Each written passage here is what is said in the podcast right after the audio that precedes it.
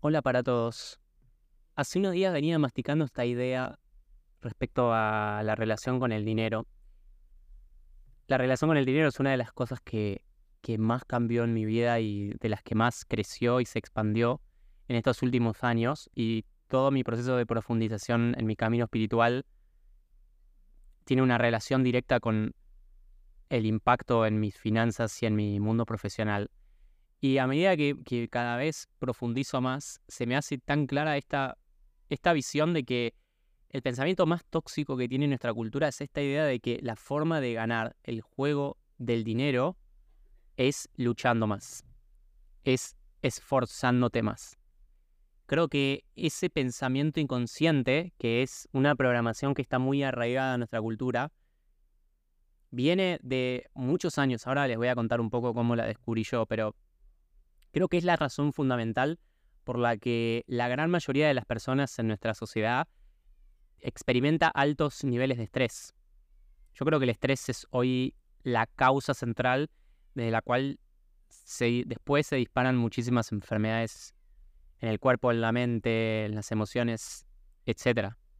Creo que la ansiedad, la depresión, la velocidad en la que vivimos son la respuesta a este pensamiento, ¿no? De sentir que estamos constantemente preocupados por el dinero, proyectamos escenarios futuros de qué pasaría si tuviésemos más dinero, pensamos que tener más dinero sería la, solución a muchos de nuestros problemas y no nos damos cuenta de que nos pasamos la vida persiguiendo zanahorias inconscientes que nunca llegan. Entonces, uno de los grandes descubrimientos de mi vida fue darme cuenta de que el dinero, el juego del dinero, em, es espiritual, tiene un aspecto muy energético. Y con esto no quiere decir de que vos no, haces nada, no trabajás, estás en meditación y el pata te llega sola. O sea, no, no tiene nada que ver con eso. Lo que digo es que la relación que tenemos con el dinero es una experiencia que es un espejo de la relación que tenemos con nosotros mismos. Cuanto vos, cuando vos, cuando vos más valor tenés en vos mismo, cuanto más confianza y más claridad tenés en lo que viniste a dar al mundo, más te vas asentando en tu poder personal eso naturalmente te lleva a mejorar tu relación con el dinero. Entonces, fíjate, ¿qué es lo que te dicen los economistas? ¿Qué es lo que te, qué es lo que te venden los, qué es lo que te vende el sistema? ¿Qué es lo que te dicen en la escuela, la universidad, la televisión? ¿Qué es lo que te dicen? Que la clave para experimentar abundancia, si vos querés estar realizado y satisfecho en la vida, es teniendo mucho dinero. Teniendo una casa, una mansión, un auto más grande, más plata en la cuenta. Y los estudios científicos muestran de que hay un punto donde más dinero no te agrega más felicidad en tu vida. De hecho, si vos te fijás, hay billonarios, gente con billones de dólares, o sea, con más de mil millones de dólares, que se suicidan, que se tiran de un balcón. Las mayores tasas de depresión y de suicidio en nuestro mundo no están en los países pobres, están en los países más desarrollados. Entonces, a lo que voy con esto es, vos podés tener mucho dinero, pero seguir teniendo una experiencia de escasez en tu vida. Riqueza material es algo muy distinto a la abundancia emocional. Estuve dos años viviendo en la India, parte de mi, de mi camino, y una de las cosas que más me llevó de la India es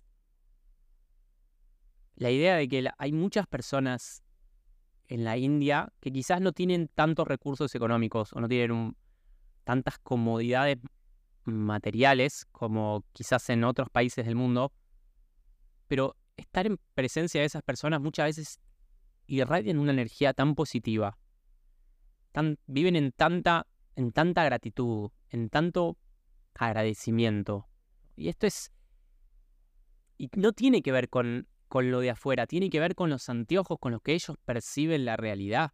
Fueron programados con otras creencias.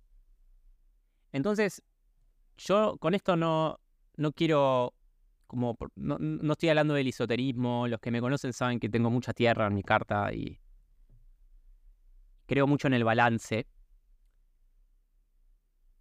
Lo que, a lo que voy con esto quizás es como tratar de desmitificar un poco de que todas las todas las problemas económicos que tenemos se solucionan con el hacer, se solucionan con la lucha, se solucionan con el esfuerzo.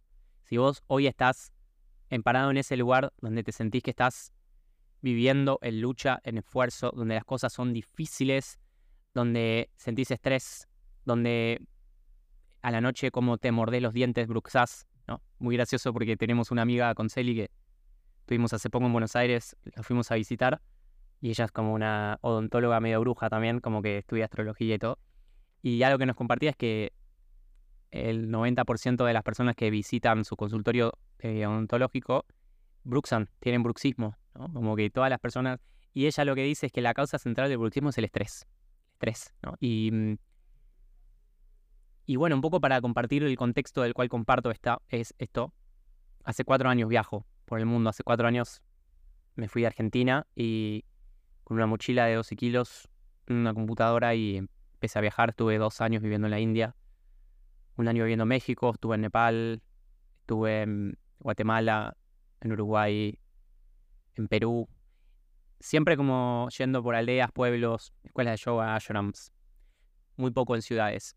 Pero este año pasamos por Argentina a visitar familia, abuelos, tíos y mm, aprovechamos para quedarnos un mes, un mes y medio entre Buenos Aires y Montevideo. Y les cuento esto porque hacía mucho que no me hacía una inmersión de tanto tiempo en la ciudad, ¿no? En el corazón de la Matrix, en el caos, que es el lugar donde nací. Y es increíble poder observar el contraste, es increíble. Y muy emocionante también, porque ir a volver a ver lugares que. Mm, lugares que quizás yo antes visitaba mucho y que ahora los vuelvo a ver y estoy parado en otro punto tan distinto de mi vida y darme cuenta y, poder contrastar con el Leo que era hace 5 o 6 años atrás y, y notar las diferencias. Y al mismo tiempo lo que hablábamos es que hay mucha compasión, mucha compasión. Hay muchas personas que, que están sufriendo mucho hoy. Eso fue lo que nos llevamos, nos dimos cuenta, pudimos sentir y ser conscientes del sufrimiento que hay. Sentimos que la gente sufre mucho y lo vemos en, en los cuerpos, en la forma en la que tratan el cuerpo, en la forma en la que comen, la forma en la que en general normalizamos la toxicidad de las relaciones, normalizamos los gritos, normalizamos la violencia, normalizamos el drama, esa sensación de que a veces toleramos cosas que son intolerables. Esas fueron las mismas cosas que me llevaron a viajar. Y es muy fuerte la sensación también de sentir que la, que la misión se va reforzando más. Volver a esos lugares, en lo personal, fue como pasar más por una sombra, por un periodo más de oscuridad, de donde la creatividad no fluía tanto, pero al mismo tiempo un periodo muy enriquecedor, porque las, es una sensación muy grande de reforzar mi sentido de responsabilidad, de compartir, de, tener compasión y de seguir creciendo. Siento que muchas de las cosas que, que vamos aprendiendo en India, a medida que profundizamos en el yoga, en la meditación, en el chamanismo, son un montón de verdades, son un montón de, de formas de ver la vida que son más inteligentes, no que son mejores, son más inteligentes. Creo que la gente no se cuestiona nada de estas cosas, pero lo que me pasa es, estando en este lugar, es como decir, es más inteligente. O sea, ¿qué es lo que más te conviene? Si vos te frenás un segundo y sos consciente de tu realidad y vos decís, ok, soy verdaderamente consciente de que no sé cuánto tiempo más voy a vivir. Supongamos que me queda un año de vida. Supongamos que me queda seis meses porque te lo digo, no sabes cuánto te queda. o sea, si algo que nos mostró el COVID es la, lo finitos que somos, ¿no? Está, siempre te llegan comentarios, no, esta persona, 30 años y, se murió de COVID, y este que le agarró un paro cardíaco, y este que tenía, no sé, 40, y este 20. Somos muy finitos, pero no vivimos la realidad pensando que somos finitos. Siempre vamos como pensando que el futuro va a ser mejor y vamos tirando para adelante las cosas que son importantes para nosotros. No vivimos en este en esta ilusión de que, de que cuando las cosas cambien vamos a estar mejor. Entonces, si yo soy verdaderamente consciente de la enorme gratitud que es estar vivo. Empecemos por ahí. Creo que la mayoría no está agradecido de estar vivo, ni sabe por qué está vivo. Nunca se hizo la pregunta de ¿para qué estoy acá? ¿Quién soy ni para qué estoy acá? Empecemos por ahí.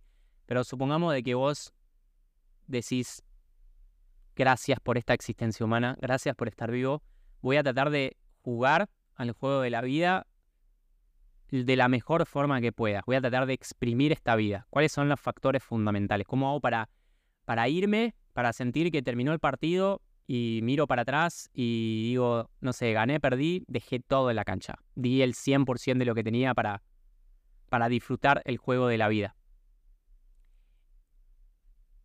Al principio mi respuesta era, tengo que ser exitoso, reconocido, casarme, tener hijos y tener una vida cómoda a nivel material. Esa era mi, si me preguntabas hace 10, 15 años, esa era mi respuesta creo que es el guion, el mandato del que la gran mayoría de personas vive. Quizás darnos cuenta o darme cuenta, voy a hacerlo responsable, darme cuenta de la insatisfacción que tenía a pesar de haber llegado a ese punto. Llegué a un punto en mi vida donde estaba casado con la mujer ideal, la mujer de mis sueños, con la que toda mi familia amaba, la mujer que conocí en mi adolescencia, y ya vivíamos en nuestro departamento, en un lugar re lindo, en Buenos Aires, tenía el trabajo ideal, una startup tecnológica, y tenía el iPhone y la GoPro y tenía todo lo que tenía que tener y viajaba, no sé qué. Y a pesar de tener todo eso, no era feliz. Sentía un vacío enorme. Me sentía estancado, como aburrido. Mi vida era gris, predecible. Como que yo estaba parado en un punto que decía, bueno, ya estoy acá, me casé, ya me fui de luna de miel, ahora lo próximo que viene es tener una casa más grande y al año siguiente un auto y el primer hijo y después pasan tres años y el segundo hijo, ¿no? Y es como que era tan, me daba tanto susto como tener esa, me sentía muy apagado en la vida. Creo que lo que me, me dio todo el camino espiritual a mí es empezar a preguntarme, hacerme las preguntas de fondo, es decir, ¿qué es lo que vos verdaderamente querés? ¿Qué es lo que a vos te haría verdaderamente feliz? ¿Esta, idea es tuya o es heredada? ¿no? Entonces empezar a hacerme esas preguntas para mí fueron pivotales. Porque me di cuenta que lo que quería era otra cosa. No quería tener plata, quería, me chupaba un huevo la plata, quería dedicarme a algo que, que yo me sienta lleno en el pecho. Es decir, no importa si trabajo en una startup, si trabajo alimentando elefantes en una reserva, si estoy como limpiando los mares del Pacífico o estoy haciendo meditación. Yo lo que quiero es hacer algo, dedicarme a algo que me sienta lleno, que cuando termine de hacer eso me sienta con más energía de la que empecé, que lo disfrute, que tenga ganas. Yo, esa es una de las cosas que quería. Quería hacer un trabajo que tenga propósito, que tenga, que pueda hacer yo, que no tenga que usar una camisa y fingir un título profesional, el MBA y el CEO de no sé qué poronga como para pretender algo. Quería ser yo, quería ser Leo, liviano, simple, fácil. Lo otro que quería era viajar, siempre fui un amante de los viajes. Siempre. O sea, amo viajar. Amo. O sea, esta idea de poder viajar, conocer culturas, conocer gente, conocer idiomas, lenguajes, formas de vida. Amo. Amo la aventura, el desafío, lo nuevo, lo distinto. Me aterraba la idea de vivir toda mi vida en 15 cuadras a la redonda. O sea, me aterraba. No sé cómo explicarte. Y mm, no sé, esas eran cosas que, quería, era muy, muy alejadas de mi realidad, de haber vivido en un departamento con un contrato fijo en Buenos Aires, con la misma pareja de siempre, con toda la familia cerca, ¿no? Quería tener amigos, relaciones que sean significativas también. Otra cosa importante de mis relaciones, quería que sean significativas. Quería poder charlar en serio, corazón a corazón. Quería tener aventuras. Quería poder, no sé, esta idea de te juntás con tus amigos a fumar porro, a mirar fútbol, pedir una pizza o una milanesa con papas. Pues decís, bueno, es divertido y a un punto está bien, pero, pero como que me faltaba más, me faltaba más profundidad, me faltaba como, como más. Pero lo que, me, lo que más me asustaba es que yo no tenía nada para compartir, no tenía nada para decir, no tenía nada para agregar. Como es esa sensación de sentirme como alejado, desconectado de, de mi ser. Todo era lucha, todo era esfuerzo y todo era planificado. No tenía tiempo para nada. Era el gimnasio, era mi pareja, era el trabajo, era la reunión y los eventos sociales y la familia, era como agotador, agotador. Eh, estoy tan agradecido de que, de que el universo me dio esta información, que me puso como adelante mío eh, un libro de meditación, un curso. Todas las mañanas, cuando termino de hacer mi práctica de yoga, siempre tengo un ritual de agradecimiento. Y siempre como que me tomo el tiempo para agradecerle al universo. Me siento tan, tan bendecido de, haber podido recibir esta información, esta información, ¿no? Y, ahí vuelvo con lo que decía de la inteligencia. Yo no creo que sea mejor o peor, ¿no? Porque esa es una distinción. ¿Quién define qué es mejor y qué es peor? Pero desde mi punto de vista es más inteligente. O sea, si yo, me, yo comparo dónde estoy parado ahora y el Leo de ahora con el Leo de hace 4 o 5 años, digo, es como un abismo de diferencia en calidad de vida, en calidad de vida. Abismo. La relación con mi cuerpo es mucho mejor. La relación con mi sexualidad es infinitamente mejor. La relación con, mis amigos, con mis cercanos es infinitamente mejor. Mm, la relación con mi trabajo y con lo que me dedico profesionalmente es infinitamente mejor. O sea, es, creo que lo que nos da el trabajo, lo que nos da el yoga, la meditación, la conciencia en general, es un camino donde las cosas se vuelven más incómodas porque no tenemos un manual. ¿Viste? Cuando vos vivís en el Matrix, cuando vos vivís en el automático, cuando vos vivís en la programación, tenés un manual, tenés una guía. Por eso ahí está gran, el gran desafío, que es que el camino del Matrix es cómodo. O sea, por más que lo denigremos, por más que diga lo que digas, lo cierto es que es un camino cómodo. Porque las cosas que podés y las cosas que no podés ya están escritas. Lo único que tenés que hacer es seguir el guion armado y está todo bien. No tenés que pensar, no tenés que cuestionar, no tenés que sentir tanto miedo. Hacé lo que te propone el sistema y vas a ir bien. ¿no? Eso es lo que te propone el Matrix. Entonces es cómodo. El camino consciente es incómodo. Ya te lo digo. Si estás arrancando, si venís, ya sabes que el camino es incómodo. ¿Por qué? Porque no hay un manual, no hay un manual de ruta y no hay una definición clara de qué es lo que está bien y qué es lo que está mal. Porque eh, todo se vuelve muy situacional, todo se vuelve muy contextual. Entonces, lo que estaba bien en un momento no estaba bien en otro. Todo depende, todo es un conjunto de depende, de cuestionamientos y de, y de ir mechando criterios. No hay como una definición de decir, bueno, las cosas se hacen así y listo. Es como que vas viendo en el momento. Entonces, por eso cuando las personas dicen que, que la espiritualidad o la meditación se trata de entrenar a la mente para estar en el momento presente, para mí se trata de esto. Se trata de poder en cada momento, cada situación, poder estar presente decidiendo, estando ahí, teniendo como criterio propio, pensando por vos mismo. Entonces se vuelve muy incómodo, porque tenés que estar como usando el cerebro para estar analizando, cuestionando, observando, sintiendo, sintiendo. Entonces para mí es más inteligente por eso, porque te lleva como a, si vos seguís este camino que es incómodo, este, imagínate, vos estás subiendo una montaña es el sendero por el que van todos, es un sendero que está marcado, y va por acá, y va por allá, y va por acá, y va por allá. Ahora, este es un camino distinto, este es un camino por el que van dos gatos locos. Dos gatos locos que los que van en el sendero principal dicen, ah, ahí van los hippies de siempre. Ah, ahí van los yerbas, ahí van los fumados, ahí van los que no entienden nada, ahí van los hippies conoce, ¿no? Y denigran siempre como que el camino alternativo es el rechazado, es el criticado, es el, el, el que se ve con malos ojos, el que y bueno, y también ahí, ¿por qué, no? ¿Qué, necesidad de criticar y jugar tanto a los demás? Y ahí va el miedo que tiene la gente de vivir su propia vida. Pero entonces el camino para mí es, es incómodo porque tenés que ir armando tu propio camino, no hay una regla, no hay una norma que seguir.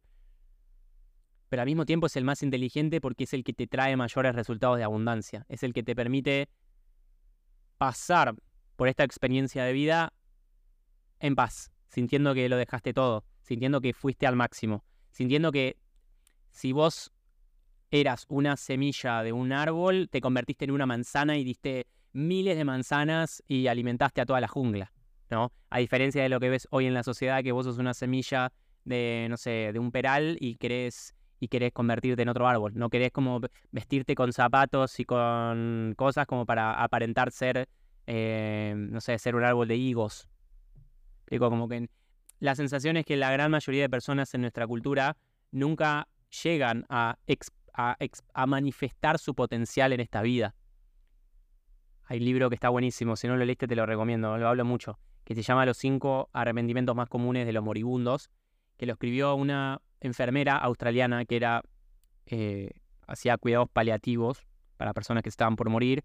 Durante, hizo una carrera enorme de como 20 años asistiendo a personas que estaban por morir y ella siempre, cuando las personas estaban por morir, les preguntaba cómo se sentían, en, qué estaban, los acompañaba. Y las personas que se morían siempre les decían cuáles eran sus mayores arrepentimientos. El mayor arrepentimiento que tienen las personas moribundas es hubiera deseado hacer lo que verdaderamente quería y no la que otras personas esperaban de mí. A mí ese libro me cambió la vida. En un momento de crisis me hizo dar cuenta de que si me moría en ese momento hubiese estado arrepentido hubiese estado arrepentido de las cosas que no hice, las cosas que, el, potencial que no manifesté, los sueños que no me animé a, a vivir. Hoy estoy parado en un lugar en el que te puedo mirar a los ojos y decirte, si me muero mañana, estoy feliz, me voy lleno, me voy satisfecho. Sí, sí, o sea, tengo 34 años y siento que puedo mucho más y que voy a dar todo de mí para, para seguir creando, manifestando, ayudando, sirviendo, contribuyendo en esta misión de expandir conciencia. Hay mucho más. Pero si me muero mañana, tengo un accidente, pasa lo que sea, me voy feliz. Siento que viví, estoy viviendo al 100, dando lo máximo que tengo. ¿Cuántas personas pueden mirarse en el espejo y hacerse y decir lo mismo? ¿No? ¿Cuántas personas les preguntás, che, si te morís mañana, ¿estarías en paz? ¿Estarías feliz? ¿Estarías orgulloso de lo que creaste? ¿Cuántos te dirían sí, sin dudarlo? Entonces, eso es lo que te da el camino de la conciencia. Te da lo más fabuloso que puedes pedir en esta vida, que es la sensación de haber manifestado tu potencial, la sensación de haber contribuido en algo, eh, haber dado tu granito de arena, como esa sensación de estar alineado con lo que el universo espera de vos, estar alineado con un propósito que es más grande que vos. Decir, ah, claro, vine a esto y me voy a dedicar a esto. Entonces, en esta existencia humana mi misión es esto, es compartir, contribuir en esta causa. Entonces, esa, sensación es irreemplazable. Eso es para mí el sinónimo de abundancia. Mi definición de abundancia no es la cantidad de dinero absoluto que tenés, ni la cantidad de seguidores que tenés en tu Instagram, ni lo que mierda quieras usar para mostrarle al mundo lo grande que la tenés. Para mí la definición de abundancia es la claridad de saber quién sos, para qué estás acá, cuál es la razón por la que naciste y tener la valentía de esa misión ponerla al servicio de otras personas. Abundancia para mí es vivir una vida de servicio. Cuando vos vivís una vida donde estás en servicio a los demás, contribuyendo en una causa que está en tu corazón, donde sentís que fluye, eso es abundancia. Me acuerdo, por ejemplo, mi primer, a mí el, el, el coaching, la meditación, breathwork son herramientas que me cambiaron la vida. Recuerdo mi primer, primer taller de, coaching que hice, en un taller de coaching de tres días, y la gente me pagaba con donaciones. Estaba, lo hice en inglés en India. Y me acuerdo esta sensación de mirar la caja de donaciones y ver no sé cuánto había, pero con esa había como un dinero significativo, un dinero que quizás con ese dinero podía vivir una semana. Y era como esa sensación de sentir ya está, era esto. Estaba dando un curso de coaching de tres días que amaba con mucha pasión, con, como abriendo un contenedor para ayudar a las personas a sanar, compartiendo desde el corazón un, curso donde había mucha intimidad, un taller que sacaba lo mejor de mí. Que yo lo hubiese hecho gratis también, te lo confieso y encima me estaban pagando, encima yo estaba ganando dinero por eso, yo estaba ganando un dinero significativo. Ese fue un momento como muy relevante en mi camino. Me di cuenta que eso era a lo que vine, eso era abundancia, eso era esa sensación de decir, puta, era esto, como no tenía que ver con la cantidad de plata, no tenía que ver con, con el iPhone, no tenía que ver con las zapatillas, con, con la remera y con el título que tengo colgado en la pared de abogado, ingeniero, de arquitecto, de contador. Tenía que ver con abrir mi corazón y ayudar a otras personas a abrir su corazón. Tenía que ver con contribuir en esta causa, o en una causa que me apasione, que me guste, que disfrute, donde me sienta que estoy en flow. ¿no? Es, esa, eso es abundancia. Claro, imagínate lo, lejos que está esto de nuestra sociedad. Te dicen, no, boludo, ¿qué, me estás hablando de corazón? ¿Qué fumado? Nada, vos con tu pelotudeces de meditación y no sé qué. Acá se trabaja. Hay que laburar duro, ¿eh? porque acá las cosas son difíciles. Y ahí empiezan con la batería de excusas. No, que el presidente, que la economía, que, que este empresario, no, porque vos no me conoces a mí, porque mis papás, porque siempre viene la batería de excusas y de historias que la gente se cuenta para no hacerse cargo de su verdadera de su verdadero propósito. Ahí empieza la batería.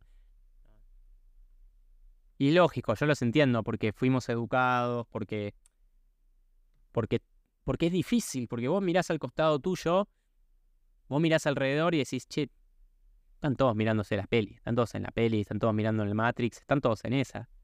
No hay nadie cuestionando su realidad, no hay nadie hablando de propósito, de están todos como que la economía. Entonces es muy difícil salirse del rebaño cuando toda la gente que tenés alrededor a lo largo de toda tu vida siempre se estuvo contando la misma historia. Entonces es difícil mirar para arriba y preguntarte la pregunta de fondo, porque da un cagazo bárbaro.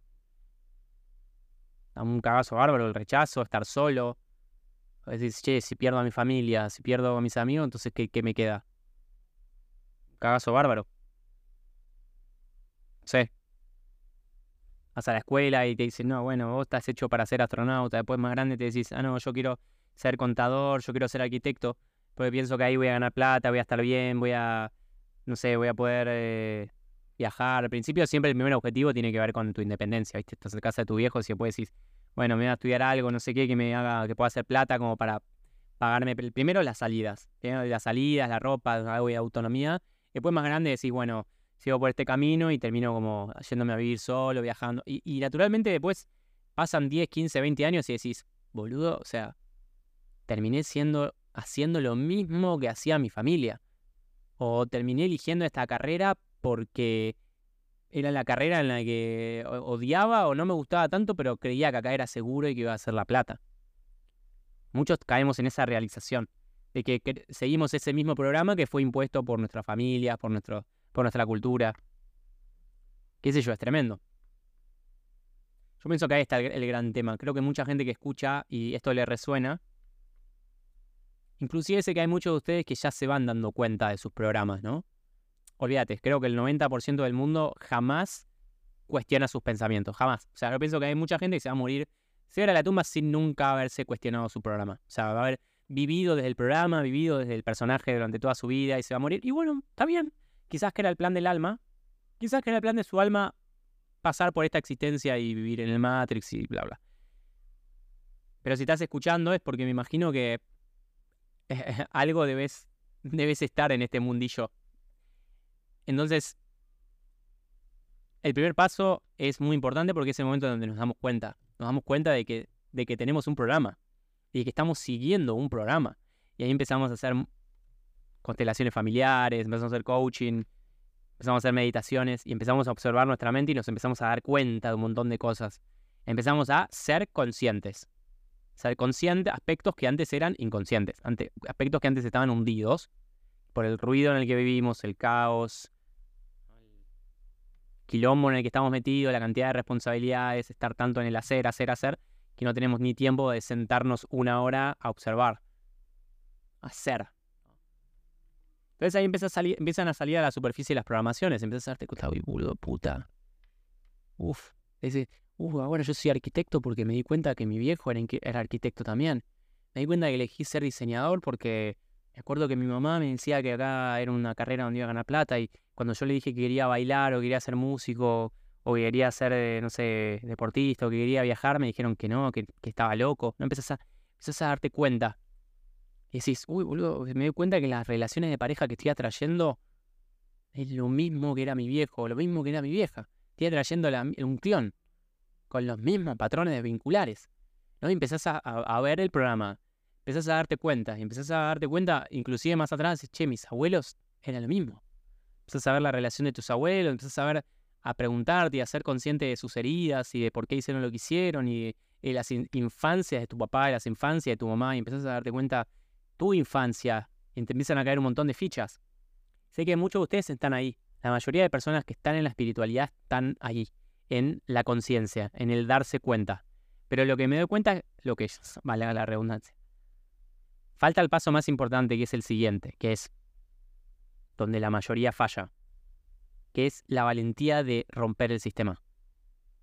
La valentía de salir y salir a, crear tu propio sistema, tu propio programa. ¿No? Como ese coraje de, ok, veo el sistema, rompo, me animo a ser mi mejor versión, me animo a encarnar lo que yo vine a crear. Encarno a ser yo la felicidad. Digo que la mayoría falla porque es un aspecto que requiere mucha valentía. La gran mayoría de personas que están en un camino consciente prefiere vivir una vida mediocre, es como que negocia y termina conformándose con una vida mediocre con tal de seguir perteneciendo a su círculo familiar. Siguen en el personaje pretendiendo que las cosas son de determinada manera. Nunca tiene el coraje, nunca pone los huevos sobre la mesa y decir, puta, ¿saben qué? A la mierda todo, esto es lo que yo vine a hacer. Esto es lo que el universo está esperando de mí. ¿Les gusta? ¿Les gusta? ¿No les gusta? ¿No les gusta? Entonces es tremendo. Yo sé, lleva mucho miedo. Porque decís, ay, boludo, y, y si, si rompo con mi familia, y si rompo con, lo, con mi sistema, y si me voy con mis amigos, entonces. ¿Entonces qué? ¿Entonces voy a estar solo toda mi vida? ¿Y quién me va a querer? Y empiezan ahí las preguntas. ¿Y si me llevo a lastimar? ¿Y si me enfermo, qué pasa? Eh, y si me va mal con mi negocio, ¿qué pasa? Y si empiezo a viajar y después me quedo sin plata y si fracaso, ¿qué pasa? ¿No? Ahí empiezan todos los, los miedos y todas las explicaciones para, para justificar por qué no hago aquello que el universo espera de mí. O sea, empiezo en vez de tomar una decisión basada en el amor, en la confianza, en la abundancia, en vez de encarnar mi felicidad, termino dándole poder al miedo. Y termino como, bueno, negociando con un trabajo medio choto, ganando dos pesos con 50, pero que por lo menos me conformo como para vivir una vida de placeres mundanos.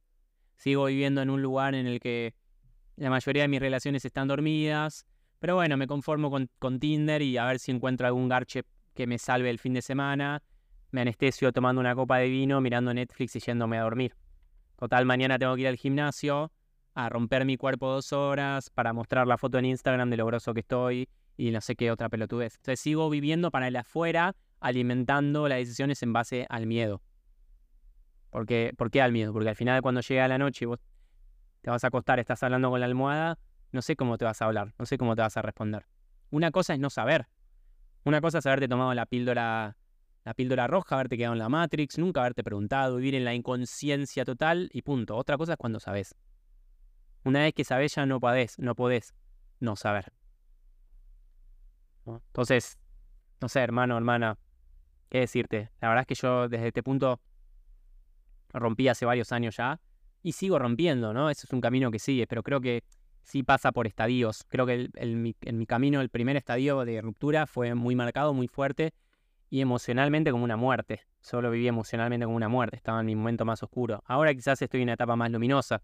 El negocio crece, la sexualidad crece, Ah, en este momento estoy grabando este episodio en Bali, en una casa que alquilamos, que está espectacular, con pileta. Uy, se me cayó.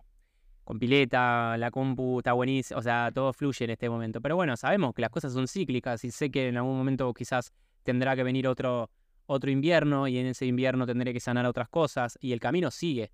Pero bueno, es como ese primer momento de ruptura para mí es el más importante.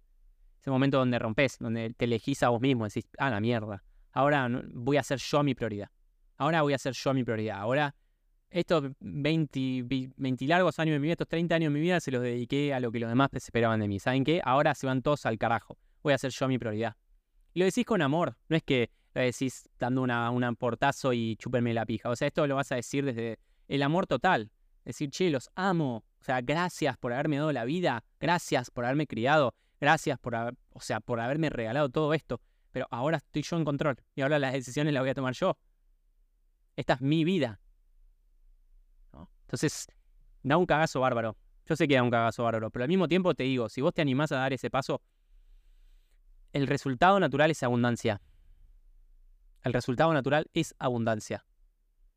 Más en este momento histórico, que hay condiciones dadas, están las condiciones dadas por la virtualidad, por el crecimiento de Internet, por el momento histórico en el que vivimos, donde cada vez hay más personas entrando en el viaje del autoconocimiento. Entonces eso hace que, que haya una demanda enorme de coaches, terapeutas, astrólogos, yogis, personas que hayan hecho este cambio, personas que hayan encarnado energéticamente los valores y se animen a acompañar a otros en su proceso de, de expansión, de crecimiento espiritual, ¿no?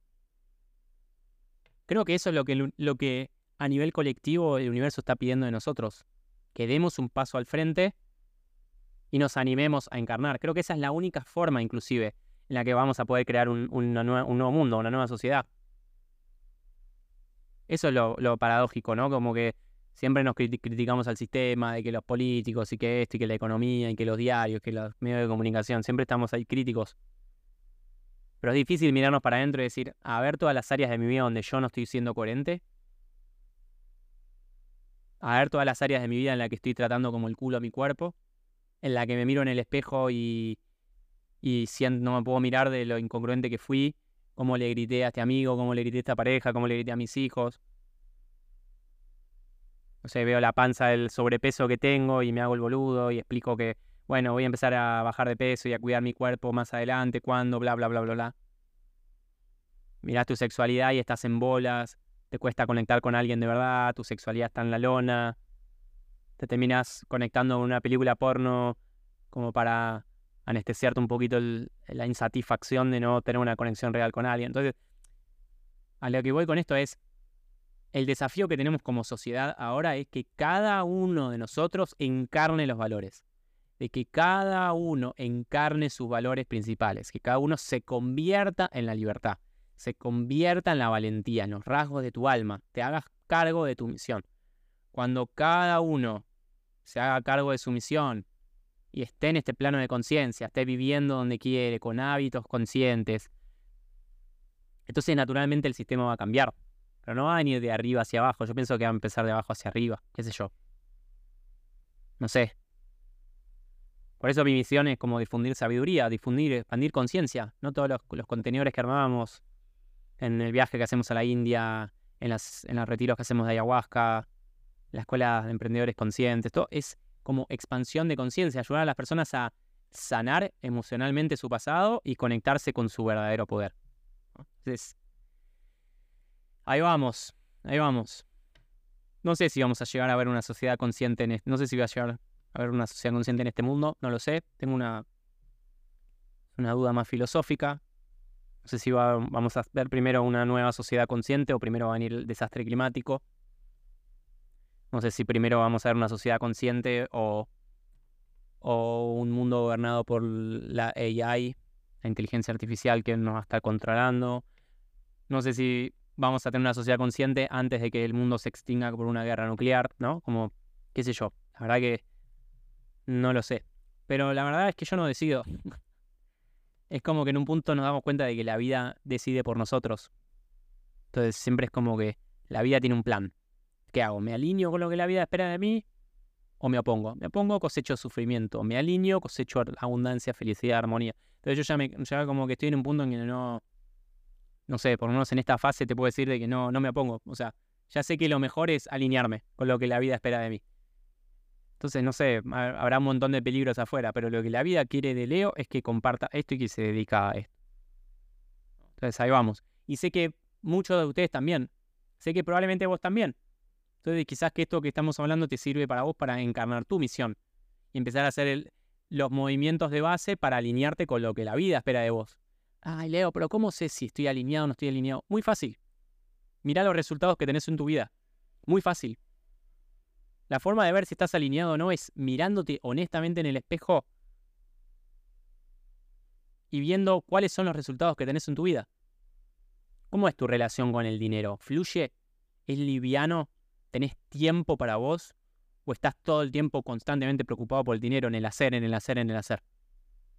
¿Cómo es tu sexualidad? ¿Disfrutás tu sexualidad? ¿Jugás con tu sexualidad? ¿Te compartís sexualmente de una forma que experimentás goce, placer, disfrute.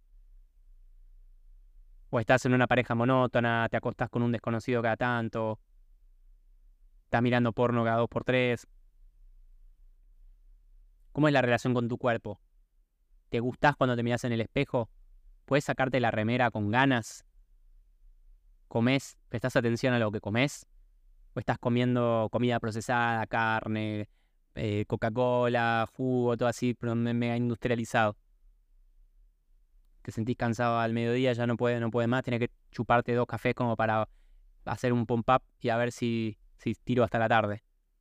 O tu día va liviano. Entonces, yo pensaba también que todo esto que te a, ah, pero eso es una utopía, ah, eso no existe, eso no se puede. Mentira, boludo, eso es lo que te quiere vender el sistema.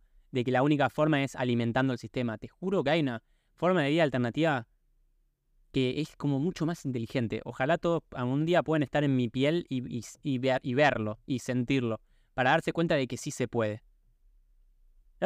y, lo digo desde un lugar que vas a ver si me conoces, vas a ver que tengo un montón de incoherencias yo todavía en mi vida y un montón de aspectos oscuros. O sea, preguntarle a mis amigos si te van a dar un listado enorme de, de, cosas en las que no estoy alineado, cosas en las que fallo, en las que no soy coherente. Pero sí lo puedo reconocer al mismo tiempo es que comparado con el que era hace cuatro o cinco años, soy otra persona completamente distinta. Y lo veo en resultados tangibles, en la relación con mi cuerpo, en la relación con el dinero, en la forma en la que disfruto mi trabajo, en la forma en la que disfruto mi sexualidad, o sea, en la forma en la que cuido mi cuerpo, en las cosas que como. Entonces ahí es ver si estás, no estás alineado, no, si, si no estás alineado, entonces la invitación es alinearse, ¿no? Como tener el coraje de alinearse. Pero bueno, no quiero volverme repetitivo. Espero que, que esto te haya servido. Si te sirvió, me encantaría que me escribas por Instagram, déjame un comentario, que suma. Suma un montón, saber si el mensaje llega o no llega. También hay muchos que me escriben y me piden ideas, que me tiran ideas para el podcast. Eh, o personas que les gustaría que entreviste. ¿no? Si, te, si, te, si te gustó, si te resonó, tirame un comentario ahí en Instagram. Siempre se, se agradece. Ahora estoy hablándole a un micrófono, no hay nadie atrás mío. Pero saber de que del otro lado del micrófono hay personas que están escuchando se agradece un montón, créeme. Así que hermano, hermana, te mando un abrazo de mucho corazón, te mando mucha luz desde acá, desde Bali, desde estos territorios de Asia. Te mando mucho amor, que mi corazón toque tu corazón, que florezca la luz y nos vemos en el próximo episodio de En Espiral hacia el Centro.